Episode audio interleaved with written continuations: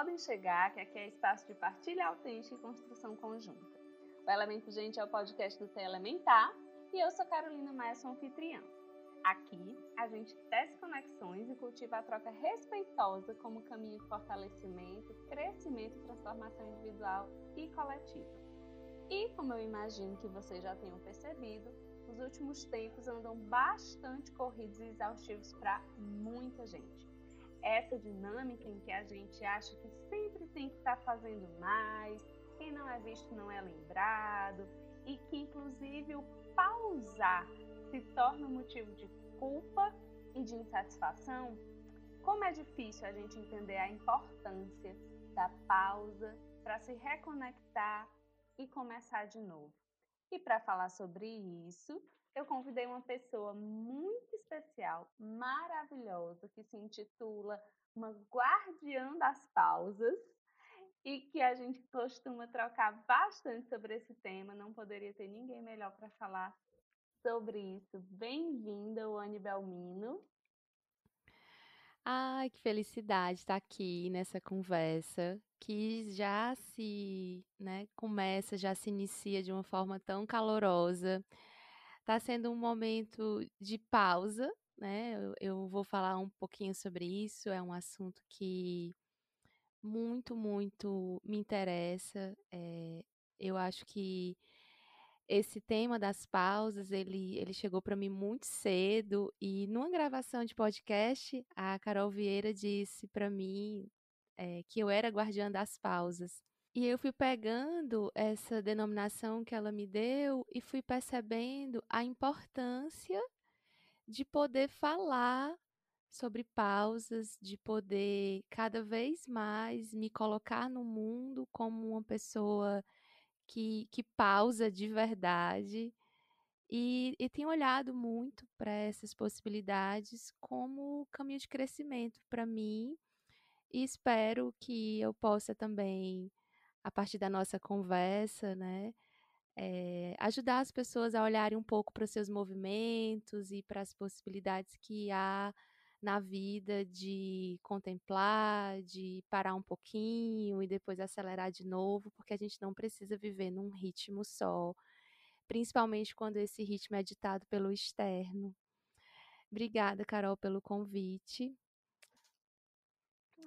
É isso, é um super prazer que você esteja aqui.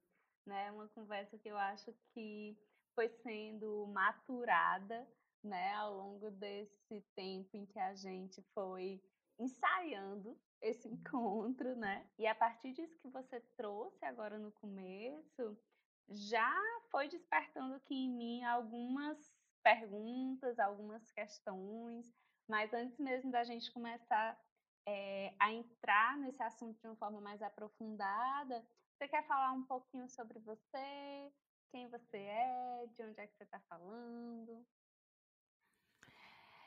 Então, quero. Eu sempre que né, sou convidada a, a falar sobre mim, é, é muito comum que eu vá logo para a minha história. Né? Eu acho que a minha história ela guarda muito de quem eu sou.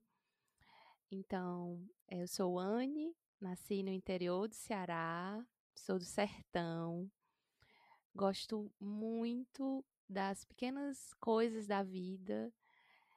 É, tive uma infância muito muito livre, uma infância onde eu subi em árvores, corri, brinquei, explorei, né, a natureza de uma forma muito espontânea, intuitiva, e acho que, que guardei muito a importância desses momentos.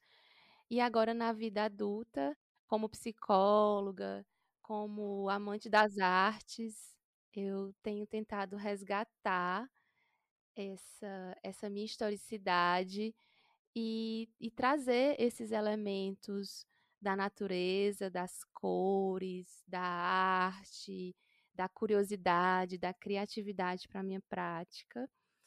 Falando um pouquinho, né, de forma mais pessoal é, e atual, eu amo viajar, tô sofrendo muito por, por não poder desbravar mais o mundo como eu gostaria. Adoro encontros, cafezinhos, é, momentos íntimos, introspectivos, momentos de silêncio. Sou psicóloga, gestalt terapeuta, gosto muito de aquarelar também. E acho que podia falar um monte, né, de mim. Eu também fui perdendo a vergonha de falar de mim. É... Mas eu acho que por hora é o que eu tenho vontade de compartilhar. Ai, muito massa, muito massa. Eu fiquei muito feliz assim que você tenha aceitado estar aqui para conversar sobre isso. E quando você foi falando agora, eu já fui me conectando também um pouco com a sua história, né? E fui lembrando do quanto é, esse tema, de alguma forma, atravessa um pouco nós duas, né? É, e do quanto, quando você, na infância, tem a oportunidade de experimentar essa vivência num ritmo mais é, compassado, né? Nesse ritmo do interior, que é muito diferente do ritmo da cidade grande, que foi um, pouco da minha experiência de vida também, né? É, e aí, como essa quebra, de uma certa forma, nesse ritmo acontece quando você entra no jogo, vamos dizer assim, né, do mercado de trabalho, na realidade da vida que exige nesse sistema em que a gente está inserido, né, que a gente muitas vezes se identifique com esse ser produtivo como sendo uma identidade, né? E aí, como você falou no começo, essa identidade que é para fora, né? Que é que é ditada por um ritmo externo, né? E aí dentro disso, eu fiquei muito com a tua fala anterior quando você diz que a gente não pode, nem tem como, né? Se manter sempre no mesmo ritmo. Então, fiquei com vontade de te convidar, Luane, para de repente compartilhar um pouquinho com a gente como é que você experimenta né, esse ensaiar, sabe? Desse ritmo de dentro e de fora, como é que a pausa ganha importância dentro dessa perspectiva, principalmente se a gente considerar que o tempo todo a gente tem sido convidada a estar, tá, né, produzindo, a não parar, e muitas vezes isso é visto inclusive como motivo de orgulho, né? Ah, não paro, eu sou muito ocupada, né? Eu trabalho demais. Quais são os desafios, sabe? De inserir a pausa. Uhum. Então, é, você foi falando e aí eu fui é, aqui passeando, né, pelas minhas referências. É, dos últimos anos para cá, eu me aproximei muito da dança. E aí, né, fui dançar e fui me movimentar. E nesse processo eu fui percebendo no corpo a possibilidade de me mover de infinitas formas, infinitas velocidades, né? movimentos amplos, movimentos sutis, movimentos grandes e abertos, movimentos muito pequenos, quase imperceptíveis que também são movimentos, mesmo que a gente não esteja conseguindo vê-los a olho nu, me percebendo o quanto que eu movia quando eu ficava parada. E eu lembro de uma sessão de terapia, né, que eu fazia terapia de corpo, movimento, subjetividade. E aí eu cheguei na terapia e falei assim: Diogo, é, eu não movi nada essa semana, eu não fiz nada essa semana. E aí ele começou a conversar, e na conversa eu fui falando o que eu tinha feito. E aí ele disse assim: parece que você moveu muita coisa, né? Aquilo foi um choque para mim, né? porque eu estava dizendo para ele que eu não tinha feito nada ligada ligada ao trabalho, ligada à produção. Eu não tinha ticado as minhas tarefas. Mas eu tinha aguado minhas plantas, eu tinha cozinhado, eu tinha ficado com meu gato, dormido e feito várias outras atividades.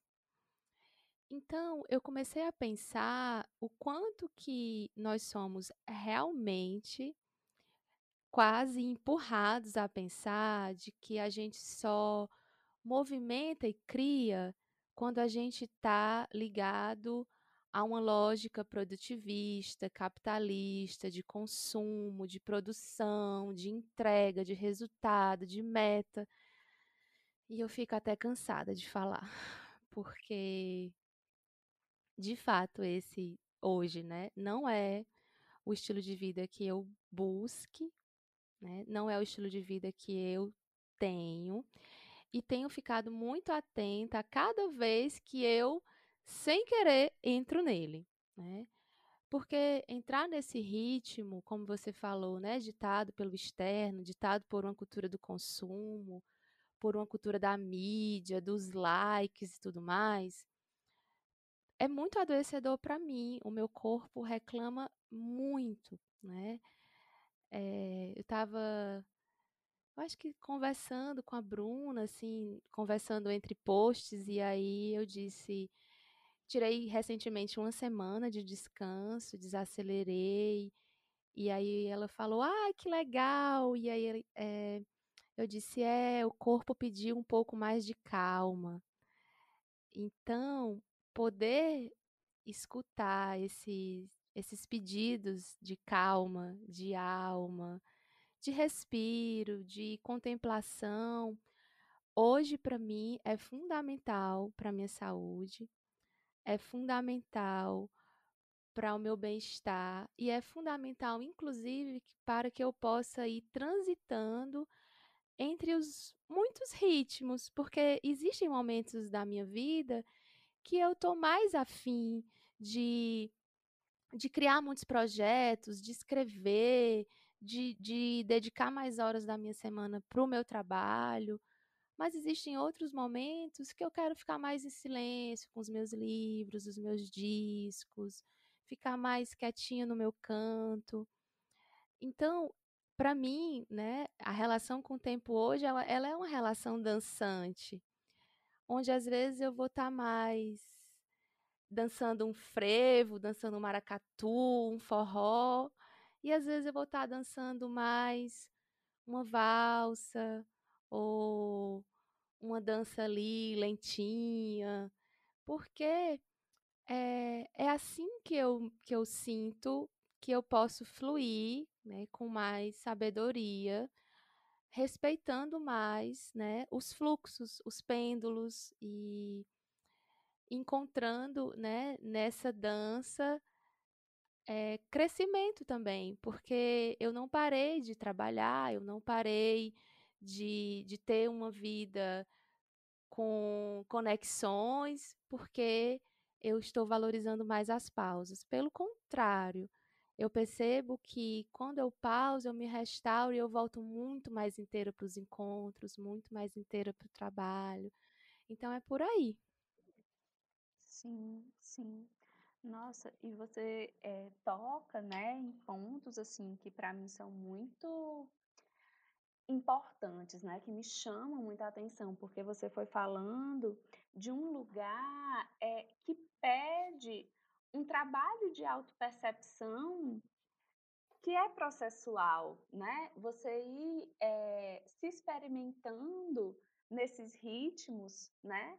A partir do que o corpo mostra, né? A partir do que esse corpo está pedindo, que é um olhar, é, a gente muda o ângulo, né? Daquilo que a gente aprende na vida toda. Assim, eu fiquei lembrando de momentos da minha vida em que eu estava numa correria tão é, pronunciada, né? Assim, comia indo da faculdade para o estágio e depois voltar para a faculdade e e muitas vezes nem sequer saboreava aquela comida, né? Assim, e adoecia e ok, a gente segue assim mesmo.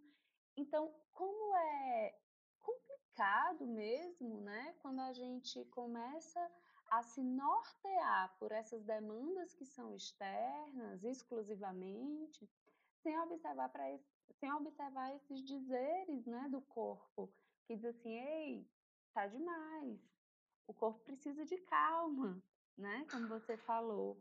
E aí eu fiquei pensando assim, a serviço de que esse formato, né, de vida também tá, né? Porque quando a gente tá nesse movimento automático em que a gente só sobrevive, né? E vai repetindo dia após dia uma rotina extenuante, fica muito difícil a gente olhar para isso que o corpo está pedindo e poder se ouvir, né? Quando você fala da pausa, parece que me vem muito isso do ouvir o que naquele momento você está experimentando, né? E se a gente não se escuta, como fazer alguma mudança significativa, né, naquilo que a gente precisa?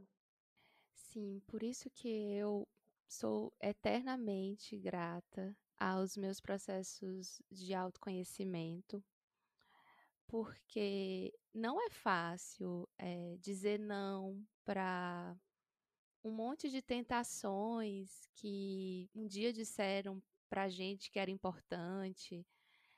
Eu brinco, né, que, que de, de onde eu venho, a minha referência era seguir um, um, um roteiro de vida. É que eu precisava estudar, fazer faculdade, me formar, depois casar, ter filhos, trabalhar, comprar uma casa, depois é, viver nessa casa, envelhecer e morrer, né? Então, esse script, ele é um script que sempre me incomodou muito, porque eu olhava e falava assim, mas eu, eu não quero muitas coisas dessas. E chegava na terapia enlouquecida, com muitas pressões e com muito sofrimento, e dizia, né, para para terapia, dizia na supervisão, tem horas que eu tenho vontade de gritar, para mundo que eu quero descer.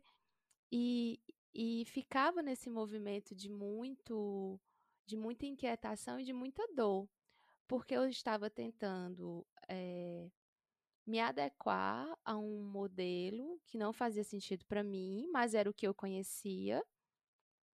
Então, eu também vivi essa correria que você descreveu, eu também passei por muitos momentos da vida sem degustá-los, sem apreciá-los, e teve uma hora que eu parei e disse: "Pera, né? Eh, eu eu preciso fazer alguma mudança". E nesse momento que eu senti que eu precisava fazer alguma mudança eu comecei a aceitar ter tempo livre. Porque eu trabalhava, sei lá, 50 ou 60 horas por semana e ainda achava muito estranho eu, eu, eu estar sempre muito cansada. Gente, que loucura, né? E aí é, eu fui entendendo é, com, nesses processos né, de, de escuta e, e de convites a olhar para mim, para as minhas necessidades, qual era realmente o, o ritmo de vida que eu queria ter e aí entrava uma, um conflito muito grande que era assim: tá, mas se eu é, sinto que eu não tenho energia para trabalhar 40, 50 horas e, e, enfim, estar bem como a minha vizinha faz, por exemplo. Então eu realmente eu vou ter que ser uma pessoa que não vou realizar os meus projetos e sonhos que envolvem ter dinheiro e tal, né? Porque afinal de contas a gente ainda vive nesse sistema falido capitalista, mas enfim, né? O que a gente precisa hoje ainda é muito pautado nessa lógica do dinheiro, enfim. Então eu ficava nessa nessa briga, sabe? De achar que eu era inadequada, que eu não servia para esse mundo, por isso que eu queria descer do mundo mas eu fui trabalhando muito aterramento e fui é, fazendo vários movimentos de autoconhecimento para conseguir começar a me ouvir. E nesse processo de me ouvir, eu fui descobrindo coisas fantásticas. É, como, por exemplo, eu posso ter tempo livre, trabalhar e ainda assim conseguir realizar meus projetos, mas eu achava que não, né? Eu achava que para eu conseguir é, realizar um pensamento bem cristalizado e neurótico, né? Eu tinha que, que trabalhar aquelas ditas horas, eu tinha que me esforçar. Eu acho que tem muita cultura do esforço, né? Você tem que ser uma pessoa batalhadora, você tem que se esforçar, você tem que acordar cedo, você tem que passar o dia dando o seu suor, vestindo a camisa do seu trabalho. Então, todas essas falas, né, que, que, que soam muito forte para a gente, traziam um sentimento de inadequação por querer passar a tarde livre, né, por querer tomar um café sem hora para para parar e voltar a ter que trabalhar. Então, é, eu, eu realmente, Carol, vejo que não é um processo fácil, mas a gente precisa ir olhando aos poucos, né, para o que que move. E pela minha experiência e as surpresas que eu tive, hoje eu sinto que cada passinho que eu dei, priorizando as minhas pausas, foram passos muito importantes, porque inclusive eu fui percebendo que eu podia ter uma vida muito rica muito criativa e que eu poderia produzir é, muitos, muitas coisas é, diferentes, interessantes, algumas que vão me trazer uma renda, algumas que vão me trazer uma renda é, e eu ainda vou poder contribuir com projetos, alguns que vão me trazer uma imensa realização, ou tudo junto né, e misturado. E foi assim, né, com, nessa caminhada, que eu fui podendo escutar essas necessidades, é, que eu fui podendo olhar para os meus adoecimentos como gritos do meu corpo, que me diziam que algo está errado e foi nessas, nessas mudanças, nessas transformações, pequenas e grandes, que eu fui encontrando, né, esse fluxo, né? Porque eu, hoje eu vejo o, o momento presente como um fluxo de vida, né? A gente poder estar ali em cada segundo, experimentando o que acontece, se conectando com as cores, se conectando com o espaço, com o interno, com essa relação bonita entre, entre tudo que nos rodeia e tudo que a gente né, é e vai sendo ali no tempo, nossa, isso, isso é algo que eu só posso agradecer mesmo, né, a todas as pessoas que, que me inspiraram, você é uma delas, a, a todos os processos que eu topei mergulhar, porque eu estou muito mais calma e, e, vejo que a minha vida tem muito mais sentido hoje. É muito lindo te ouvir e de alguma forma é, tá junto, né? Nesse processo, eu no seu, você no meu, porque a gente troca e aprende e cresce juntas, né? Mas uma coisa que me chama muita atenção, na verdade, muitas, né, das que você falou, mas o termo que você usou, tempo livre, foi algo que ficou muito forte aqui para mim, sabe? é, tanto por ser algo que durante muito tempo fez parte da minha experiência de vida, como por ser algo que eu observo muito nos processos que eu acompanho, né, em psicoterapia e em pessoas próximas também, que é a culpa pelo tempo livre, né? E aí eu vou é, vislumbrando, né, assim, como muitas vezes a gente tem um medo imenso desse tempo livre, ai, mas o que, que eu vou fazer? Né? Se, se eu tiver tempo livre, a gente fica tão colado nessa identidade. E eu acho que quando a gente fala de nós mulheres, isso é um tanto mais pronunciado, porque em geral a nossa identidade está muito associada a algo externo, né?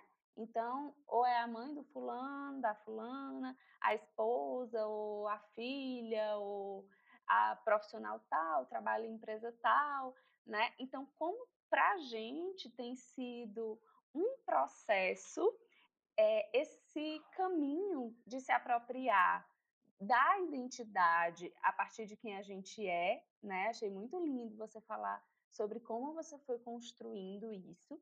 E para além disso, de se apropriar do nosso tempo, né? Que é, na minha percepção, algo é, que desconstrói muito desses dispositivos de controle, né? É, sobre o nosso tempo, sobre o fato da gente ter que estar o tempo todo a serviço de algo ou de alguém, de estar produzindo, de estar fazendo a máquina girar. E como é que fica a percepção de quem a gente é no meio dessa história toda, né? Então, acaba restando o script, como você falou, né? E aí eu estava lembrando de algumas leituras que eu andei fazendo e do quanto é comum, por exemplo, né, as pessoas dizerem: "Ah, mas quando eu me aposentar, eu vou parar". E quando se aposenta, estava tão identificado, né, com o trabalho que dificilmente consegue nutrir uma vida criativa porque não sabe como usar o tempo livre. Né? Então, assim, quando você foi falando e construindo essa ideia, foi ficando muito forte para mim, assim, né? O que, que a gente entende por tempo livre? Como é que esse conceito muitas vezes é visto, inclusive, com maus olhos, né? porque, enfim, Deus ajuda a, a quem cedo madruga e tem toda essa construção social, né? Sabe, o trabalho dignifica o homem, ok, a mulher também, né? Porque nos dá condições para é, sobreviver dentro desse sistema no qual a gente está inserido. Mas será que a gente precisa viver de trabalho? Entende o que eu estou querendo trazer? Total, porque é a lógica e é a cultura e é a educação e é todo um movimento que vai nos direcionando para o trabalho. O, o sistema que a gente vive, ele é muito esperto. Né? Ele vai criando necessidades, ele vai criando propagandas, algoritmos, e vai começando a se tornar um grande ditador sem que a gente perceba. Dia desses eu estava parando e dizendo assim: gente, um stories é 15 segundos. Um vídeo no TikTok é um minuto. É, o que, que estão fazendo com o tempo? Porque é, eu já sofri muito por, por não conseguir acompanhar esse, eu falava pro, eu falava Fran, né? Fran, quando eu tô achando que eu tô começando a acompanhar o ritmo, aí acelera de novo. Aí eu fico para trás de novo. E aí, é, quando eu entendi que eu não estava para trás, foi simplesmente libertador. Eu estou no meu ritmo. Eu falei, né, na, numa sessão de terapia, assim, meu pai é, um, é uma grande inspiração para mim nessa questão da relação com, com o tempo e com as pausas. Ele é um homem do interior, né, um sertanejo, um agricultor, e ele é, acorda cedo, trabalha, volta para casa na hora do almoço, almoça, tira o cochilo depois do almoço, aí depois ele volta a trabalhar, e aí ele chega no entardecer e descansa até a hora de dormir e vai, né, no ritmo dele, enfim, vai vivendo a vida. E teve um momento que eu falei assim na terapia: "Ah, é porque o meu pai, ele tem um ritmo mais lento". Aí na hora eu parei e disse: "Não, ele não tem um ritmo lento. Ele tem um ritmo". E é muito doido, né? pensar que ele está vivendo esse fluxo, mas tem uma ditadura invisível que fala que a gente tem que consumir muita informação e que essa fala não é mais essa fala né, é, verbal.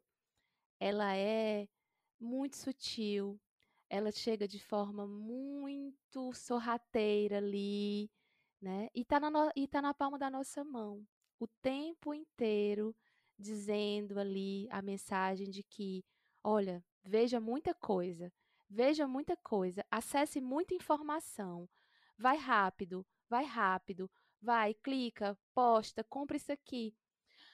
Aí eu, né? E aí foi muito simbólico para mim quando eu escutei a entrevista do Harari, eu não sei qual é a pronúncia dele, né? Escreveu Homo sapiens. E ele disse: Eu não tenho smartphone. E eu disse: Gente, ele quer ser livre. Ele quer viver no tempo dele, não no, no tempo imposto, né? Porque são muitas imposições. Então, se a gente não parar para pensar que o nosso tempo, de alguma forma, parece estar sendo roubado, é, porque quanta coisa incrível pode ser feita num dia, mas se esse dia ele tiver ali incrustado com a ideia de que eu preciso trabalhar, eu preciso produzir, e aí no tempo, ali nos intervalos, eu vou olhar aqui o que é está acontecendo. Aí vem alguém e diz assim: Você não viu essa notícia? Mas em que tempo você vive? Se você não tiver visto a notícia que foi publicada de manhã, sendo que ainda é à tarde. Eu fico simplesmente possessa quando me dizem isso. Eu tenho vontade de responder uma monografia, assim, de. de coisa. Olha, deixa, senta aqui, deixa eu te dizer uma coisa. Aí, tá, tá, tá, tá, tá, sair falando um monte, porque eu quero ser livre. E para mim, ser livre é poder cuidar do meu tempo como eu quiser. É poder ir no meu ritmo, no meu fluxo. É poder não fazer nada. É poder é, escolher. Parece que a gente agora, né, vive num, numa era que é tanta imposição e a gente está tão dentro disso que a gente não percebe que a gente às vezes nem está escolhendo. Eu só tô lá clicando, eu só tô lá indo. E aí eu vejo muita gente dizendo: Meu Deus, eu vi que eu passei duas horas no Instagram. Meu Deus! E eu fui percebendo também, né, na minha relação com as redes sociais, o quanto que eu precisava prestar muita atenção e estar tá lá muito presente. Porque se eu estivesse andando em casa com o celular na mão, eu já me sentia repartida e ali já gerava um movimento de ansiedade, porque eu estava querendo dar conta de uma atividade doméstica, de uma coisa que eu estava lendo, de uma pergunta que eu estava respondendo, e aí zilhões de interações acontecendo ao mesmo tempo, e aí no celular cabe tudo, né? O WhatsApp, aplicativos, e-mail, e a gente não precisa sair do celular para resolver várias coisas práticas da vida, mas de repente esse negocinho pequenininho de 20, não, de, sei lá, 15 centímetros tá me dominando.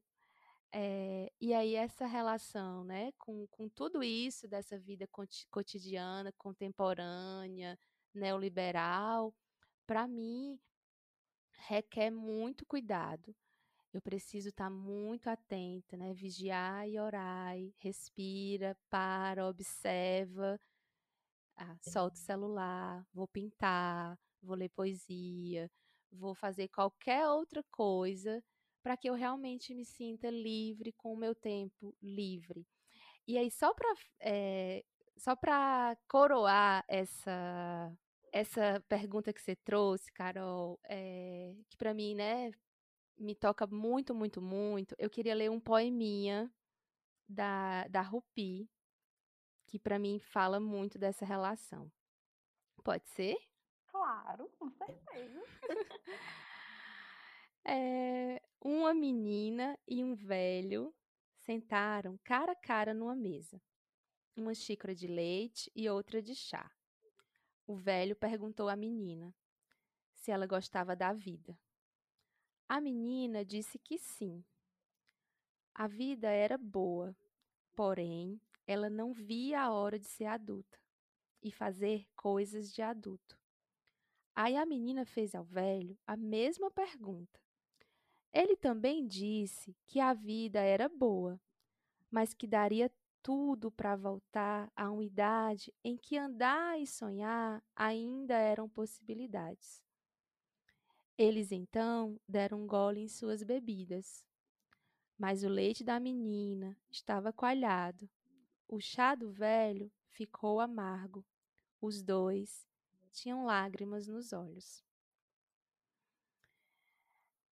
É isso que acontece, é, na minha compreensão, quando a gente quer viver na pressa ou quando a gente não aproveita os momentos. Aí a gente vai chegar lá no fim da vida e vai dizer: queria ter amado mais, ter chorado mais, ter visto o sol nascer.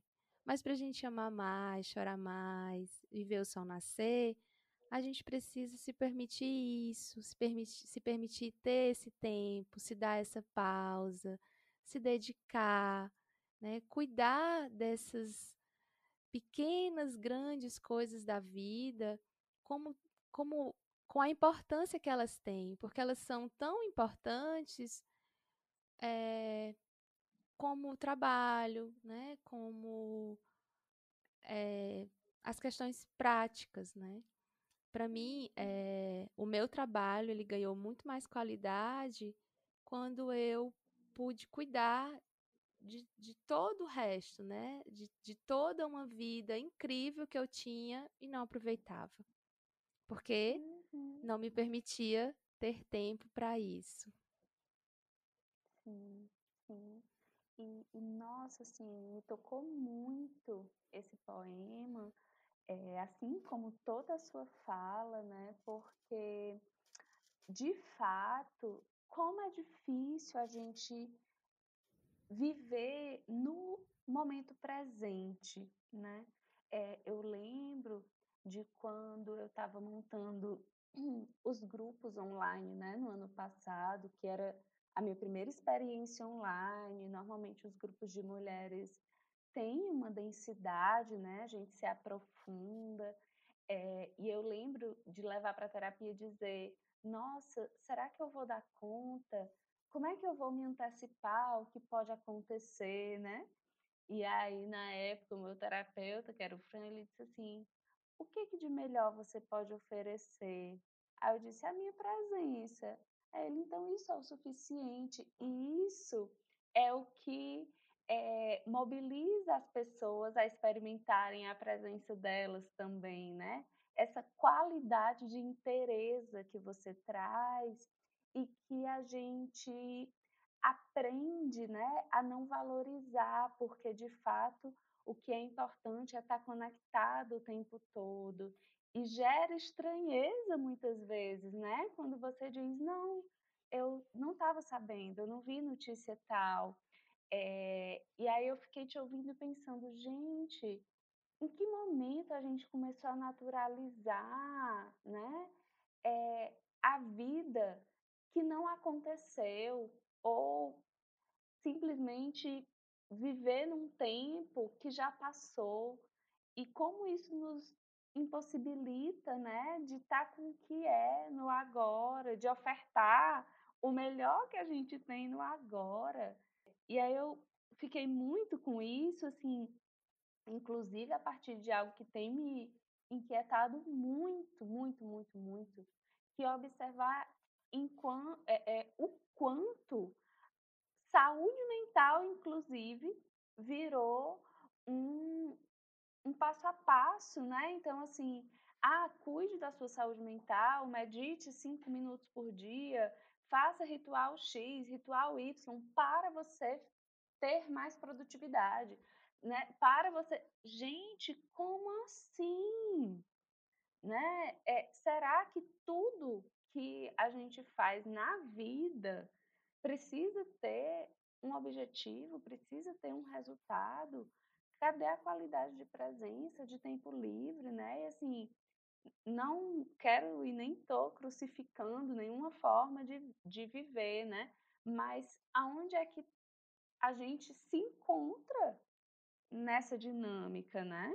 É, eu, eu lembrei, enquanto estava te ouvindo, de uma vez que eu fui chamada para falar sobre ciúme, eu acho, em algum programa né, desses é, ao vivo, e aí a pessoa falou assim: Ah, pois é, tem até novela tal, né, que tem personagem tal, e que tem um, uma questão lá de ciúme, era de traição, uma coisa assim. Aí eu disse: é, Eu não sei, eu não, não vejo novela. E aí a pessoa regalou assim os olhos e disse assim: Como assim você não vê novela? Né? Eu disse: Não, eu não vejo. E aí, como é, como é, é fácil ser captado, né, Wani, por essa ideia assim de que ah, eu preciso produzir mais, porque eu preciso ter o celular mais moderno que todo mundo tem para ter acesso aos mesmos aplicativos, eu preciso ter a TV de tela plana para poder ver isso, aquilo, o carro, tá, tá, tá. E aí, como, né? Ter tempo livre para se ouvir e para se perguntar qual é o meu ritmo. Hum. É um hum. desafio sair do script, né? Nossa, é um desafio muito grande, porque eu vejo que é andar na contramão. Eu realmente espero estar viva para ver o tempo onde né, poder ter uma vida mais fluida não, se, não seja andar na contramão, que as pessoas realmente possam, cada um aí percebendo né, os movimentos e a intensidade né, dos seus, das suas atividades. Mas essa questão que você trouxe do consumo e do quanto que muitas vezes a gente nem sabe por que, que a gente está correndo. A gente nem sabe por que é que a gente está agitado, acelerado, achando que está atrasado, achando que perdeu alguma coisa, é tão automático e para mim ficou muito, né, a reverberação dessa palavra automática, porque para mim automatismo me leva à máquina. Máquina me leva a tudo aquilo que não é humano, né, que não é natural. Uma máquina é um ser construído, né, com peças, com cobre, com metal e programado e as máquinas estão cada vez mais modernas, cada vez mais rápidas, no nível, inclusive, que é sobre-humano. A gente falava, né, antes da gravação, o quanto que os algoritmos se modernizam e eles é, trazem uma velocidade que simplesmente não é a velocidade de assimilação de ideias que o meu corpo tem, né? Pensando numa perspectiva de senso-percepção, que não é a velocidade de raciocínio que o meu cérebro tem. Até porque isso é muito diferente para cada pessoa, né? A gente vive num mundo incrivelmente plural, isso é muitíssimo potente. Infelizmente, tem aí um movimento de normatização e normotização da vida que e, e, de um funcionamento, né? Tem um padrão que é aceitável e, e todo o resto é incapaz, insuficiente, inadequado. Isso é muito grave, a gente precisa olhar muito para essa pluralidade como uma beleza, como uma poética, porque é, né? Muito se cresce na diferença, nos diálogos e nas trocas. Realmente, o movimento da saúde mental como um todo, ele tem caminhado aí nas redes sociais, pelo menos, né? Não como um todo que eu falo é, nas políticas públicas e tal. Mas o que, te, o que eu tenho visto se falar de saúde mental nos Instagrams da vida é algo que me preocupa muito, porque de repente se tornou uma grande vitrine de dicas, de passos simples e rápidos, como você falou, para se alcançar um sucesso e aí eu nem sei que sucesso é esse, porque aí é um sucesso que alguém está dizendo de fora, que dificilmente vai ser a minha compreensão de sucesso, Porque para mim hoje, por exemplo, a abundância é ter tempo livre, ter pausas, poder viver uma semana cheia de possibilidades, e trabalhar, e andar, né? Quando a gente podia andar, agora tem que ficar em casa e pensar em atividades para fazer em casa. Então, é, esse esse passo a passo que as pessoas dão, para mim é entristecedor. Acho, inclusive, que a meditação, por exemplo, é um recurso maravilhoso que eu uso no meu dia a dia, que eu demorei a conseguir meditar. Foram anos tentando, anos, né, em práticas intermitentes, interrompidas, até que eu fui conseguindo a é, estabelecer um, uma, uma prática cotidiana de meditação, de respiração, são recursos que me ajudam muito, né? Junto com a dança, com a yoga, com é, outras, outras práticas, né? De mantras e tudo mais. Só que até isso eu tenho percebido que é que é muito vivo. Eu, eu não eu não penso, eu já pensei, né, que eu tinha que acordar e eu meditar, sei lá, 15 minutos, né?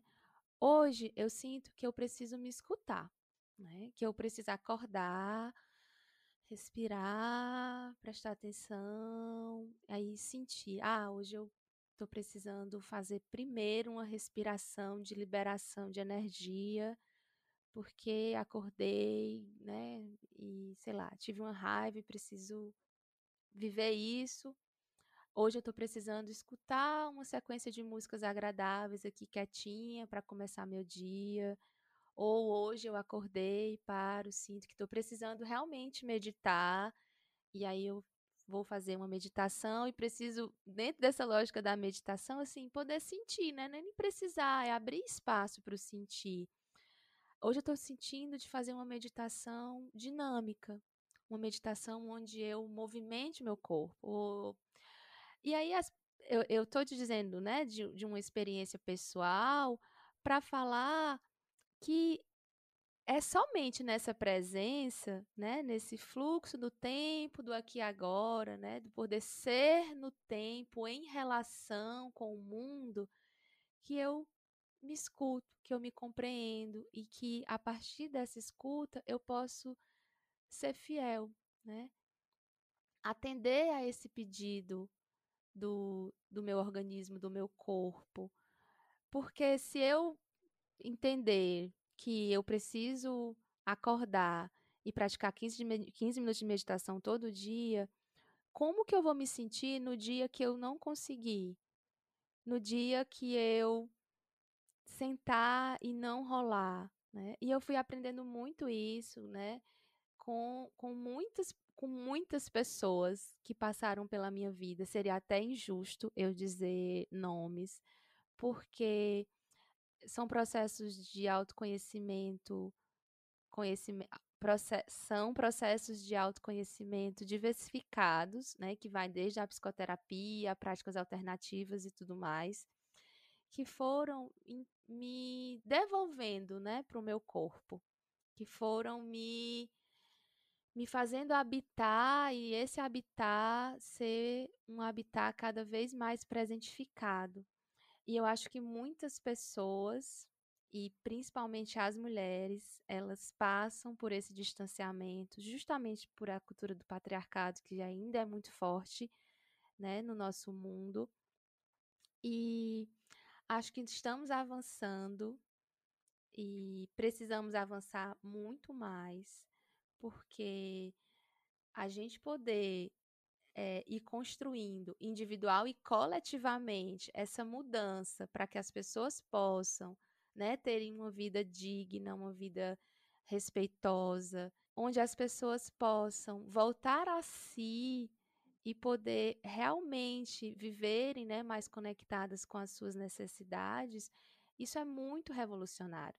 Né? O mundo ele precisa dar esse passo e acho que esse passo ele só é feito, né, através de uma luta coletiva, de vozes que se unem e que se juntam para que esse movimento ele possa ser mais forte. Quando eu digo esse movimento, é esse movimento que é desatrelado dessa lógica do consumo, da positividade tóxica, da, do hiper, né? Você tem que ser hiper, ultras e máximo em tudo. E a gente sabe que isso é irreal. E aí eu queria ler mais um, um trechinho de poesia, só para ilustrar esse movimento no nosso, né, nas mulheres, né, no nosso ser mulher, que hum. também é da, da Rupi. É, hoje me vi pela primeira vez quando tirei a poeira do espelho da minha mente, e a mulher que me encarou de volta me tirou o fôlego. Afinal, quem era aquela criatura tão linda?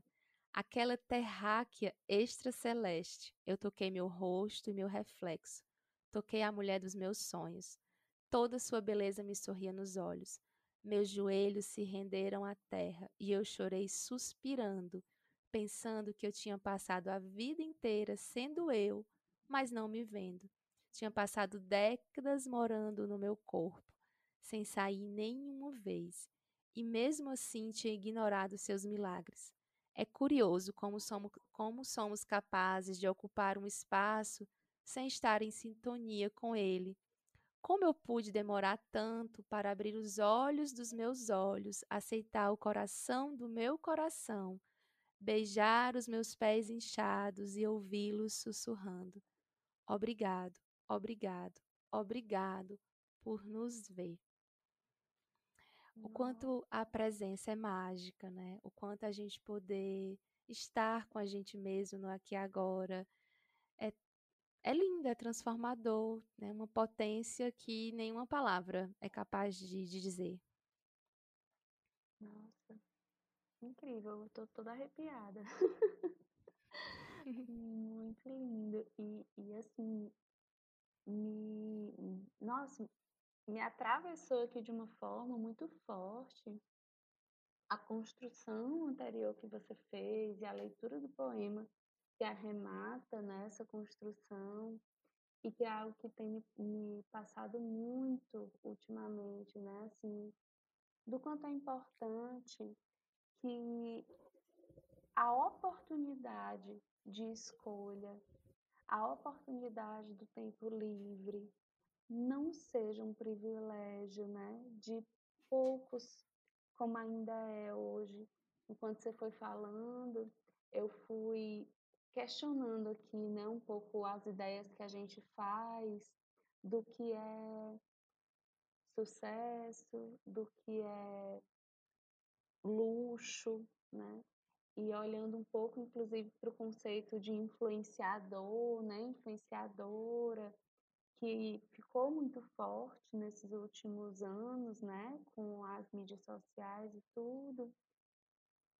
Algo que ficou muito forte para mim, né? É do quanto é e do quanto é rico, né? Como você fala, a oportunidade de tempo para avaliar o que que faz sentido para mim, né? Que vida que é uma vida abundante, né? É como é como é privilégio ter tempo. E nossa senhora, pensar numa sociedade em que isso fosse de fato, né? Possível para todos, me tocou muito forte aqui quando você falou.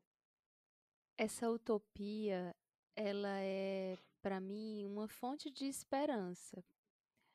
Porque aí eu lembro do Galeano, né, que fala que o horizonte existe para que a gente não pare de caminhar.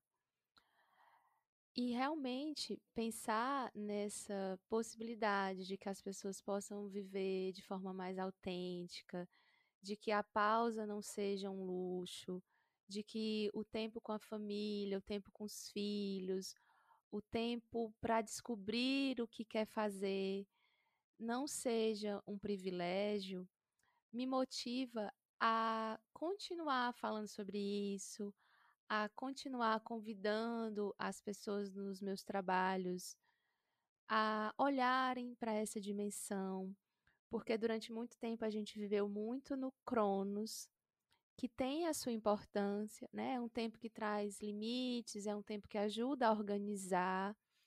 Mas se a gente ficar só nele, a gente cristaliza no modelo.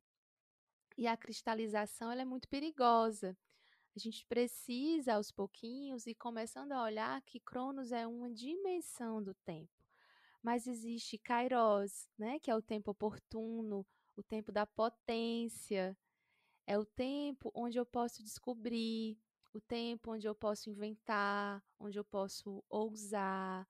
E tem uma dimensão ainda mais transcendental do tempo, que é Aion, que é um tempo onde eu posso fantasiar, onde eu posso, né, me, me, inclusive me desconectar um pouco daquilo que é da ordem de Cronos, né, e acessar outras dimensões, né, do, do sonho, da fantasia, da, da criação artística, que às vezes é, é muito transcendental.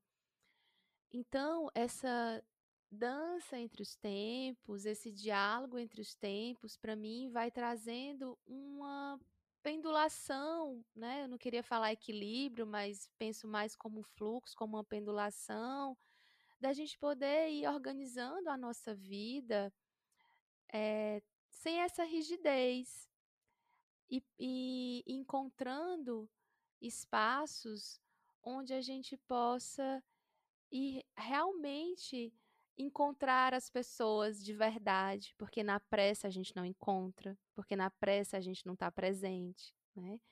Encontrar realmente a possibilidade de me entregar a algo, né, de corpo, alma e coração, porque na pressa a gente se desloca, na pressa a gente está no futuro, no lamento a gente está no passado, né?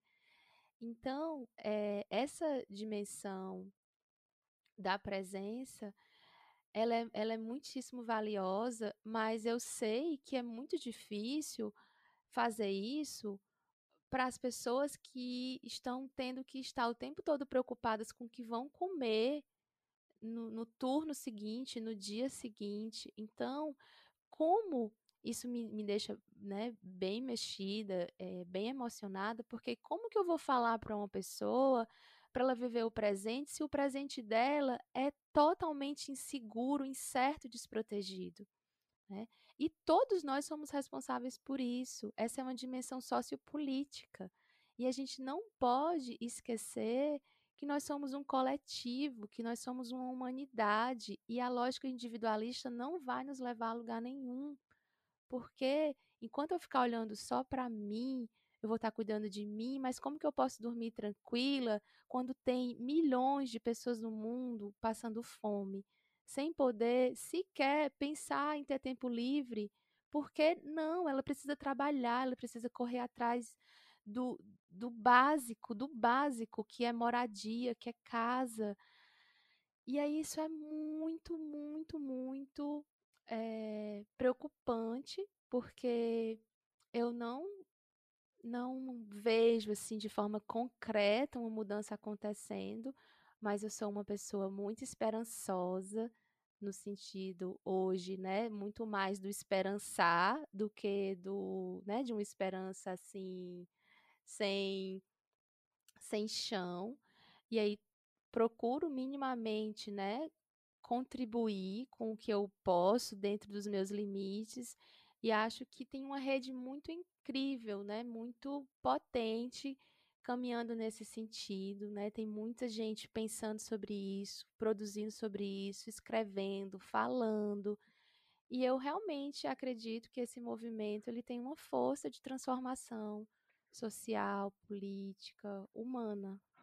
É, como é inspirador te ouvir e observar como o que tu fala está conectado profundamente com é, o propósito inicial né, do elemento gente, do, do trabalho que a gente vem fazendo, que é justamente trazer essa consciência né, de que para nós que temos a oportunidade de pensar sobre, né, de tempo livre, de é, refletir a respeito, que a gente possa fazer esse movimento, né, que é essa construção possa ser uma construção de mais e mais pessoas que têm o privilégio de porque é através disso que a gente vai ter condições de expandir essa possibilidade como uma possibilidade de vida,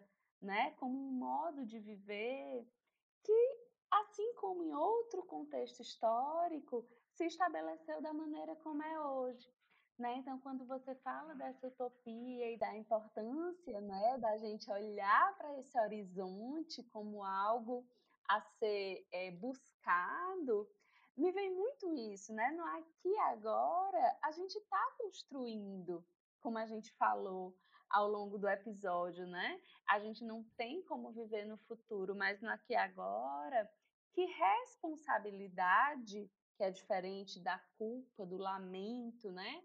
Do, é, é, do martirizar-se, mas que responsabilidade é que eu posso assumir a partir dessa consciência para que mais e mais pessoas estejam junto nessa construção, que é nesse tempo histórico, né? E que a partir desse lugar que hoje a gente ocupa, quando a gente se dispõe a, a esse movimento, muito mais gente pode começar a ter acesso a esses questionamentos, né? E fazer pequenas mudanças que possam ir movendo essa engrenagem, sabe? Então, eu acho que eu sou um pouco do seu time também, né? Eu acredito muito que essa construção no agora é possível à medida em que mais gente se engaja nessa percepção de vida que não tem um script pré-formatado, né? Mas que é, se faz no aqui e agora a partir daquilo que faz sentido, né? E quando as pessoas se juntam é, em torno de uma ideia, né, de uma busca, realmente cria-se uma força muito maior do que a junção das forças individuais, né? Aquilo que a Gestalt fala, né? Que o todo ele é diferente da soma das partes porque é, é, o coletivo, né, pensando junto, movendo junto, criando, expandindo, vai reverberando em outros coletivos, né, em outras individualidades, em outros processos. E aos poucos a transformação vai acontecendo. Se a gente pensar é, esse debate né, das questões raciais, das questões de gênero, das questões indígenas. São debates que, que estão mais efervescentes nos últimos dez anos e que foi, foram movimentos que insistiram é, em não silenciar, insistiram em continuar falando sobre isso, em continuar promovendo ações a esse respeito. E aí eu me lembro da Alana Hawks dizendo que o sonho dela era que o mundo fosse vegano, porque no dia que a humanidade conseguisse respeitar os animais, significaria que a humanidade estava conseguindo respeitar a si mesma. ninguém ia ter necessidade de competir, ninguém ia ter necessidade de, de derrotar, de, de viver né, na busca de um, de um poder autoritário e destrutivo. Isso me tocou muito porque eu acredito que, assim como o movimento do veganismo, no dia que a humanidade é, tiver né, se respeitando, a humanidade vai viver de uma forma muito mais fluida, as pessoas vão ter vidas muito mais coerentes, autênticas, elas vão, né, cada uma poder seguir seus movimentos dentro de um, de um diálogo e não de uma disputa, percebendo que existe espaço para a gente coabitar. O problema é que a gente vive muito na dimensão da falta, do copo meio vazio, de que é, preciso de um lugar ao sol, como se o sol não fosse esse astro rei magnífico absoluto que ilumina todo mundo há tantos anos. Então, a, as guerras, as destruições, elas né, vão, vão é, alimentando é, um, um mundo, né, uma forma de se relacionar que eu acho que, que vai distanciando as pessoas e, e vai criando também, né, essa cultura do isolamento, e vai criando essa cultura de que, ah, não, não vou me misturar, esse não é um problema meu. E a gente precisa começar a olhar que tudo que existe aqui na Terra é um problema nosso. Porque se a gente não cuidar da nossa casa, do lugar que a gente vive, a gente não vai sobreviver aqui por muito tempo, porque o modelo de vida acelerado, consumista, é um modelo que já se provou há muito tempo insustentável. Né? Então, poder respeitar a, a terra, poder respeitar os ritmos, inclusive os ciclos da terra, poder é, entender né, que a natureza ela tem esse tempo próprio de que a semente é semeada, que a mudinha é plantada e que ali tem um tempo de espera e que com nutrição, com água, é que essa plantinha vai crescendo aos poucos e ela vai se desenvolvendo e vai depois se tornando maior até se tornar uma grande árvore, né, que vai servir de alimento ou de sombra para muitas pessoas. É, esse entendimento, ele é um, um entendimento revolucionário, porque faz a gente entender que existe o tempo da espera, né? Que a, ri, que a vida é um rio que corre, que tem um, um fluxo próprio. E a gente começa a parar de brigar, a parar de disputar e, e olhar mais para esse coletivo, né? Que pode ir dançando nos tempos e criando junto e transformando junto dentro de uma perspectiva mais acolhedora, dialógica, respeitosa.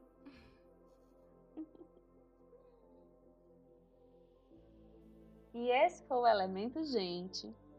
Que episódio inspirador. Nossa, eu fiquei muito, muito tocada com a fala da Uane. Que contribuição bonita. Espero que para você que está ouvindo chegue da mesma forma, com a mesma intensidade, a beleza com a qual me tocou do lado de cá. Esse episódio está disponível nas principais plataformas então segue a gente lá para receber notificação a cada novo episódio.